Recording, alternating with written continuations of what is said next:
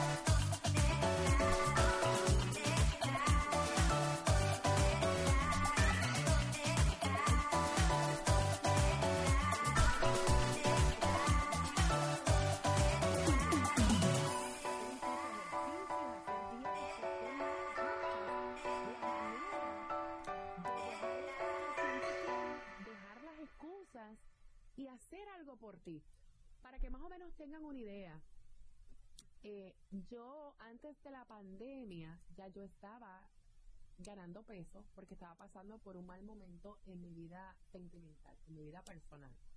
De ser una talla, vamos a ponerle 6-7, ya yo estaba vistiendo una talla 9. Cuando ya estuvimos entrados en la pandemia, yo tengo videos que yo me veo tratando de eh, como que bajar la manga Taparte, taparte el cuerpo. porque me apretaban los brazos. Señores, la ropa interior, el, el panty, el elástico, se me enterraba. O sea, ya la ropa interior no me servía. Y en ese momento yo contacto a través de las redes sociales a Marisa Hernández, que yo le estoy eternamente agradecida porque es la persona que me enseñó a comer. Es una coach alimenticia. Me enseñó que uno pues puede darse sus gustos, comer de todo, pero tener un balance.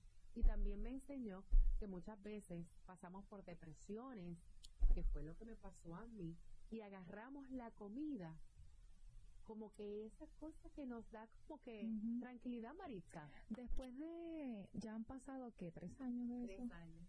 Tú y puedes, pico, tres años y pico. tres años y pico, tú puedes como que finalmente decir, mira, yo sí estaba pasando por una situación, porque yo sí creo que ese tipo de depresión es como silenciosa. Eso es verdad.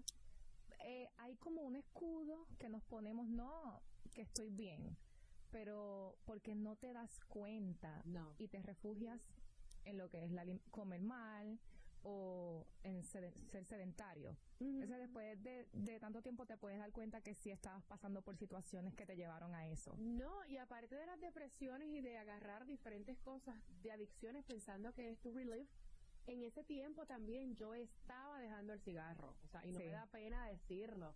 Yo soy un libro abierto. Yo fumaba, caballero, yo fumaba como una chimenea. Yo me estaba fumando hasta tres cajas de cigarrillo diarias. Tres cajas de cigarrillo diarias. Entonces, al dejar de fumar también, Viene todo. lo estar pasando esa depresión, agarré otra adicción que es la adicción a las comidas. Eh, el azúcar, El azúcar. eh, la sal, el alcohol, porque recordemos que hasta salió un estudio que durante la pandemia casi todos nos, nos convertimos en curda, vaya, a Sí. todo el mundo le gustaba verse en la casa. Claro. ¿Cuántos no bebieron cerveza y se pasaron bebiendo vino? y obviamente todo en exceso hace daño. Claro, claro. Pero cuando me pongo a pensarlo, es que ahí donde viene que hay que tener amor propio. Y amor propio es igual a eso, a cuidarte, a entender que estás haciendo mal por tu cuerpo, que te está llevando a lo que después va a ser una cosa, cómo yo llegué aquí, cómo yo llegué a subir tanto de peso. Entonces, todos vamos a pasar situaciones amorosas, de trabajo, familiar, muchas situaciones, eso no se puede evitar. Pero hay que tener tanto amor propio para entender que hay que cuidarse. No, y para entender eh, que estás pasando por un problema. Hay personas que, tengo personas que dicen, no, es que, caramba, acá, ¿cómo tú, dejas, ¿cómo tú te tomas el café sin azúcar? Todo es cuestión de costumbre en la vida y cuando tú te das cuenta los beneficios que tiene eh, para tu sistema, eh, los beneficios que tiene para ti son tan grandes Sí. y tú honestamente, yo, yo me sentí enferma, mira, con tanto fumar, yo me levantaba todos los días Y con comer una mal. del carajo. Y no hacer ejercicio. O sea, una sinusitis que a mí me estaba matando. Todos los días yo me levantaba con una sinusitis. El olor a cenicero que, o sea, no le da a nadie de los que te rodea, solamente te da a ti.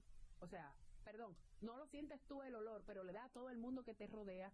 Tú no te das cuenta. Y entonces tú te vas cansando de sentirte mal. Hay personas que dicen, yo no puedo dejar la bebida. Yo recuerdo que yo le decía a Maritza, a mí me gusta tomarme mi vino porque Sí. ya yo, no- yo no tengo ninguna adicción, ya dejé el cigarrillo. Y yo el vino es una cosa que no lo puedo dejar, ¿te acuerdas? No, nada más eso. Yo te decía, mira, vamos a empezar a, a- a levantar un poco de pesas porque está comprobado que a las mujeres le viene bien eh, fortalecer los músculos y eso ayuda mucho. No, es que todo era como que una negación y yo mi siempre me la... mala, padezco de la cervical, me da dolor en la espalda, tengo las rodillas, yo me caí. No, yo, yo solo, yo solo hago bicicleta y yo siempre te traté suavecito, yo bueno, y quien la ve Mi hermana ahora. de Armstrong en la bicicleta todo el tiempo. Pero retomando, eh, es un proceso. Es un proceso, no es fácil y más cuando no estás acostumbrada a, a cambiar hábitos, patrones, sea por cultural, sea porque lo has hecho así toda tu vida. Mira, lo adictiva que es el azúcar. Vamos a empezar con el azúcar. El azúcar, obviamente, yo, yo el azúcar lo encuentro como orgásmica. Es O que sea, rica el azúcar. El azúcar, y, y lo ves en todo, en el ketchup, en muchos condimentos que Está escondida. está en la escondida. casa, hasta a veces en algunas plantillas que usamos para Ujú. cocinar, eh, cocinar. Los postres, o sea, no me digas tú una crema catalana, es, es un orgasmo, es una cosa deliciosa. Los tragos, la mayoría de los tragos que uno ve, todos conllevan un, oye, un mojito. ¿A quién no le gusta el mojito? Sí, claro. ¿Cuánta cantidad de azúcar tiene? El azúcar es a veces más adictiva o lo comparan a veces hasta con drogas, Maritza. Sí, es una droga que no es prohibida, que está disponible y accesible para todos. So, queda de ti controlarla. Y eso no significa que nunca puedes comerte un rico postre o una cosita, porque es que qué rico, ¿no?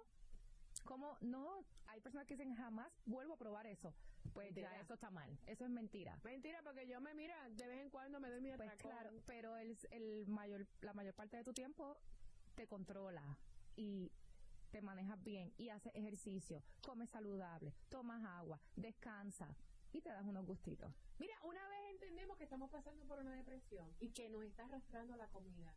¿Qué es el segundo paso a seguir, porque hay tantos protocolos alimenticios, hay tantas dietas, y hay personas que dicen, oye, ahora no hay que hacer nada de eso. La FDA aprobó incluso eh, ciertos medicamentos que eran utilizados para la diabetes, ahora se están usando incluso para la pérdida de peso. No voy a entrar en detalle porque no soy la persona más experta en cuanto a eso, pero esto se está haciendo. Y hay personas que dicen, ¿para qué pasar todo ese trabajo de ir a un gimnasio, de ponerme a sacrificar lo que me estoy papeando, comiendo? Si ahora existen tres medicamentos aprobados por la FDA para poder controlar el apetito y bajar de peso. Eh, yo pienso que hay condiciones que sí probablemente se necesite un poco de ayuda. Como mismo está el tema de hacerte la bariátrica y todas estas operaciones, está bien. O sea, si lo necesitas, pero antes de hacerlo o tomar ese medicamento, tienes que trabajar esto aquí. La mente. Cuando tú tienes fortalecida la mente y sabes qué alimentos no te hacen bien, cuáles te hacen bien, que tengo que poner de mi parte para llevar una vida saludable, está bien y ya puedes incorporar lo que tu cuerpo necesite. O sea, tú me estás queriendo decir que puedes hacerte muchos procesos, incluso hay personas que se hacen bariátrica, hay personas que se ponen el balón en el estómago. Yo he visto tanta y tanta cosa. Y al final del día ganan otra vez peso. Porque claro. Entonces Pero yo lo entendí un poco. Tengo un familiar muy, muy cercano que se la hizo. Y estuvo un año de preparación. O sea, psicólogo. no, es a lo loco. No. Eso no es que tú vas, te pusieron, te cortaron. Se supone que no. El, el, médico que te lo haga, si ven mañana te la hago, eso está mal.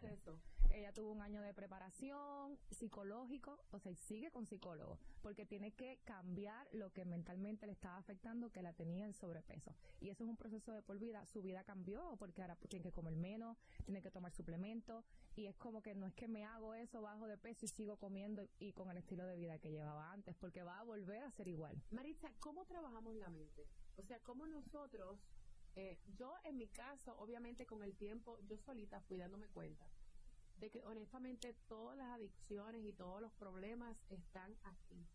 Eh, y yo solita pude hacerlo, pero hay personas, o sea, ¿cómo, ¿cómo tú llegas a ese punto? Bueno, primero es aceptarlo y quitar el tabú de que esto no me está pasando a mí. ¿Por qué será que tanta gente le tiene miedo a decir, hoy estoy pasando por una depresión, señores? No, ya, eso hay que normalizarlo. Mira, si tú eres de las que no puedes controlarte comiendo, se te hace súper difícil dejar de comer algo que sabes que te hace mal, que está, que no puedes levantarte de la cama, que no estás activo, tienes que aceptar que estás pasando por una situación y buscar ayuda. Si no tienes la fortaleza como para hacerlo solo, sola, pues tienes que decir, mira, yo necesito ayuda y trabajar desde el interior para que después se refleje afuera. Una vez eso, entonces vamos a coger un protocolo que te convenga. Yo fui guapa, o sea, yo fui, yo fui guapa. Ella se fue de una. O sea, yo fui fresca, atrevida. Yo hice algo que yo pensaba, honestamente, al principio yo me frustré, como todos los protocolos, porque obviamente uno espera ver un cambio rápido y todo es un proceso. Yo creo que tú viste una esperanza rápida. Tú viste y dijiste, yo voy a hacer eso porque esto es lo que me va a solucionar. Y cuando entraste de lleno, que empezaste a ver que esto toma tiempo y que hay que arreglar muchas cosas, ahí dijiste, ay, ya estoy aquí, pero igual vamos para adelante. No me voy a quitar porque yo soy muy orgullosa y ya yo me metí, yo voy hasta lo último. Mira, antes que todo estamos comentándote esto, pero recuerda que para hacer cualquier estilo, protocolo eh, dietético, debes consultar a un nutricionista o a un médico. Nosotros no somos médicos. Eh, nosotros te podemos hablar de nuestras experiencias y obviamente ya tienen la experiencia de ser coach alimenticia. Pero no todos los protocolos son para todas las personas. Yo lo hice con la dieta keto. Eh, es una dieta que está en, es un protocolo que está en mucha tendencia. De hecho, esto fue hecho en su inicio para personas con epilepsia, para niños con epilepsia. Yo soy epiléptica. Y yo vi en lo del keto, yo no la conocía, pero era como lo que todo el mundo estaba haciendo. La moda. También. Ahora, cuando ya yo estuve de lleno, que ya yo vi que había que dejar de cero el azúcar, café sin azúcar, eh, o sea, el azúcar para Dios. que hacen keto es bye bye cuando ya tú ves carajo, qué rico es el pan. Que, o sea, no puedes comer pan. El trigo en general. Eh, que no puedes comer harina. Que, ¡ay, el arroz! ¡Mamá, el arroz! O sea, los frijoles. O sea, ¿a quién no le gusta una habichuela con patita y un arrocito blanco? Casi que decía, ¿y qué voy a comer? Yo le decía Marisa, ¿y entonces qué rayos se supone que yo coma? Solo puedo comer arroz, no puedo comer pan, no puedo comer harina, no puedo comer frijoles. Ah, espérate. No puedo comer granos, no puedo comer algunos frutos secos, semillas, son algunas nada más. Entonces, ¿qué rayos uno puede comer, Marisa? Exacto. Y había una gama gigante de alimentos. ¿Cómo Muchos cuál? vegetales, grasas saludables, todo tipo de proteína. ¿Qué es el keto? Para las personas que nos están viendo que no saben. Que también lo ven que es una tendencia. Bueno, el keto es un tipo de alimentación que se basa mayormente en grasas saludables. Entonces, Páralo ahí. Eh. Cuando ella habla de grasas saludables, no es grasa vegetal, no es aceite de canola, eh, no es aceite... eh, es grasa animal, aceite de oliva, aceite de agu- aguacate, aceite de coco. La verdad que es un tipo de alimentación como que súper natural, con lo que, como dicen, Dios trajo al mundo. supernatural y que también, obviamente, eh, yo creo que es de, las más, de los protocolos más difíciles. Es difícil. estás- y tienes que estar enfocada, o sea, tú tienes que estar enfocado, enfocada, que es eso lo que vas a hacer, la cantidad Sí. de agua que vas a tomar, cómo vas a hidratar tu cuerpo, porque ya es tan limitado al principio, obviamente que uno no conoce los alimentos que puedes, obviamente, consumir, en lo que tú te vas como que aprendiendo qué snacks puedes hacer, qué alimentos puedes combinar, es bien limitante. Incluso te frustras hasta para salir.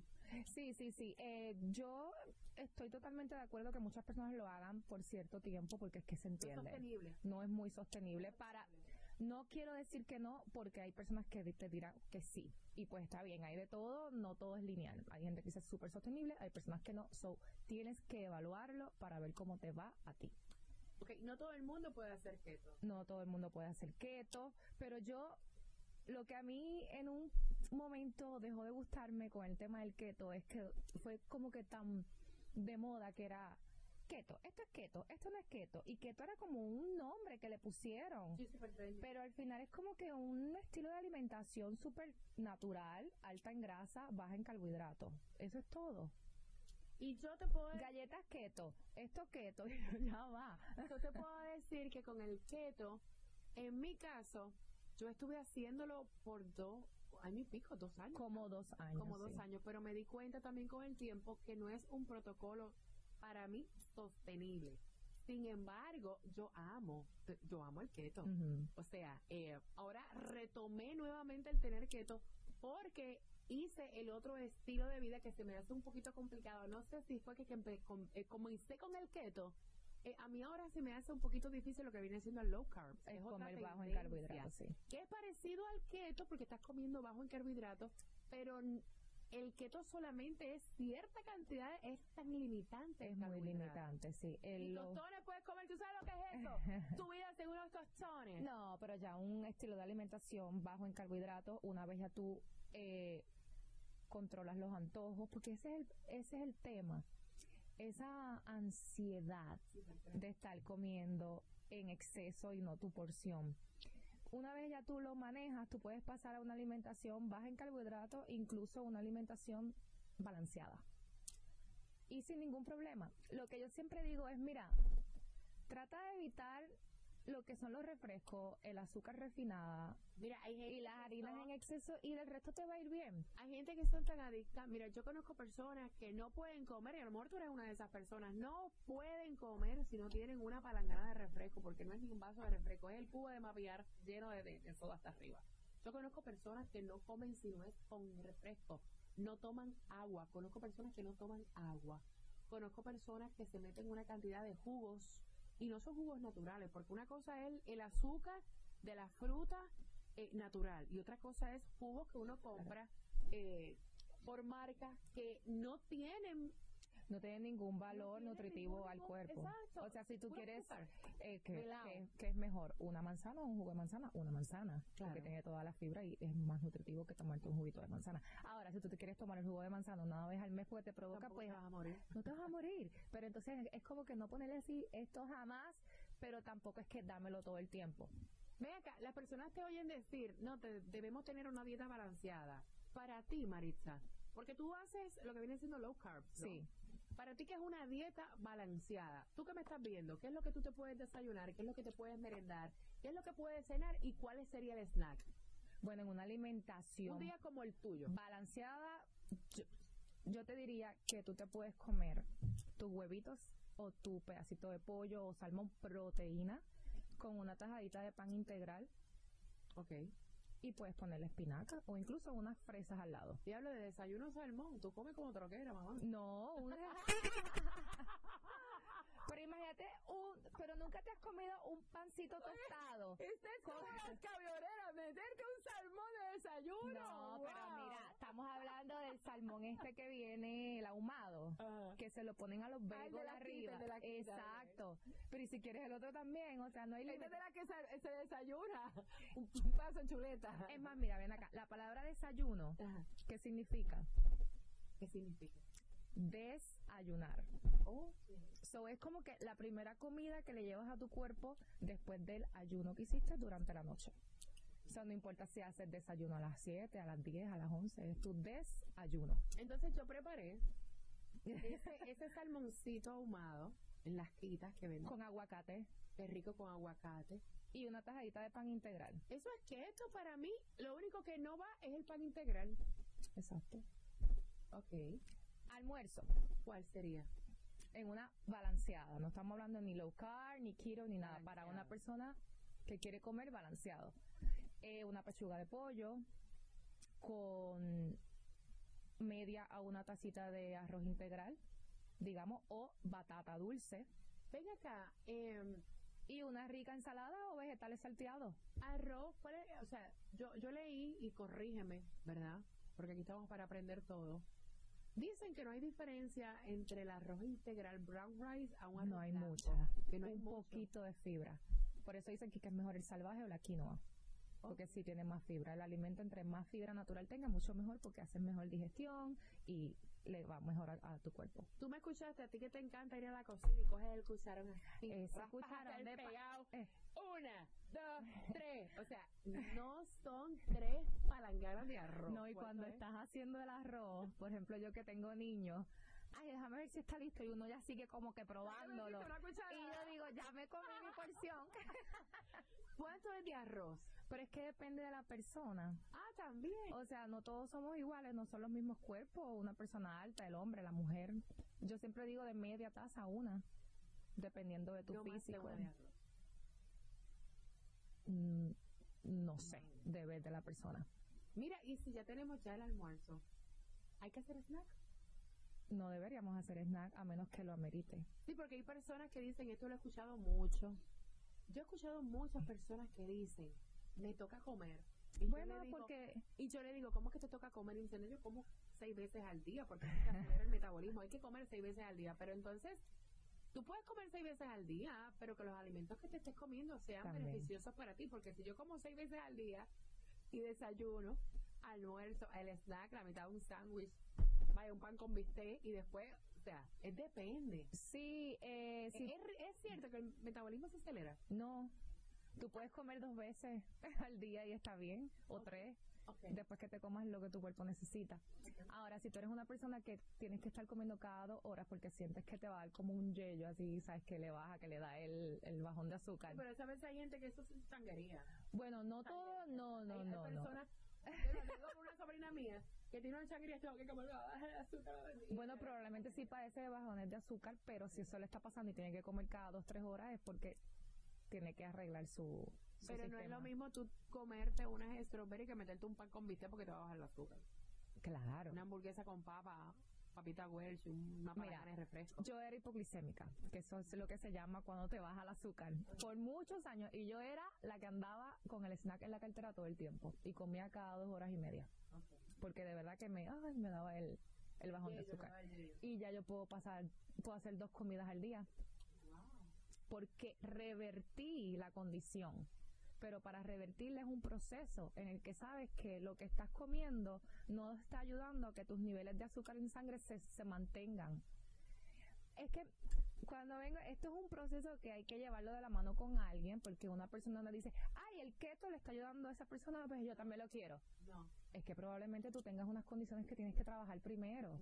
O sea, tienes que verificar, ir al doctor qué es lo que tengo y empezar a aprender. Maritza, ya yo me comí ese desayuno de huevitos con Y era almuerzo. Ya yo me almorcé. ¿Cuál sería un snack saludable? Y no estamos hablando de protocolo keto y estamos hablando de protocolo low carb. Un snack saludable.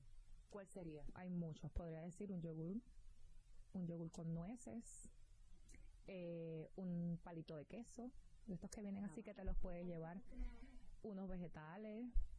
Ok. Eso es Eh, una. Sí, es como para como que, ah, un batido de proteína, Ok. eh, una fresa, Ok. un puñal de almendra. Yo he escuchado que dicen que uno por el día come como rey y por la noche hay que comer como pobre.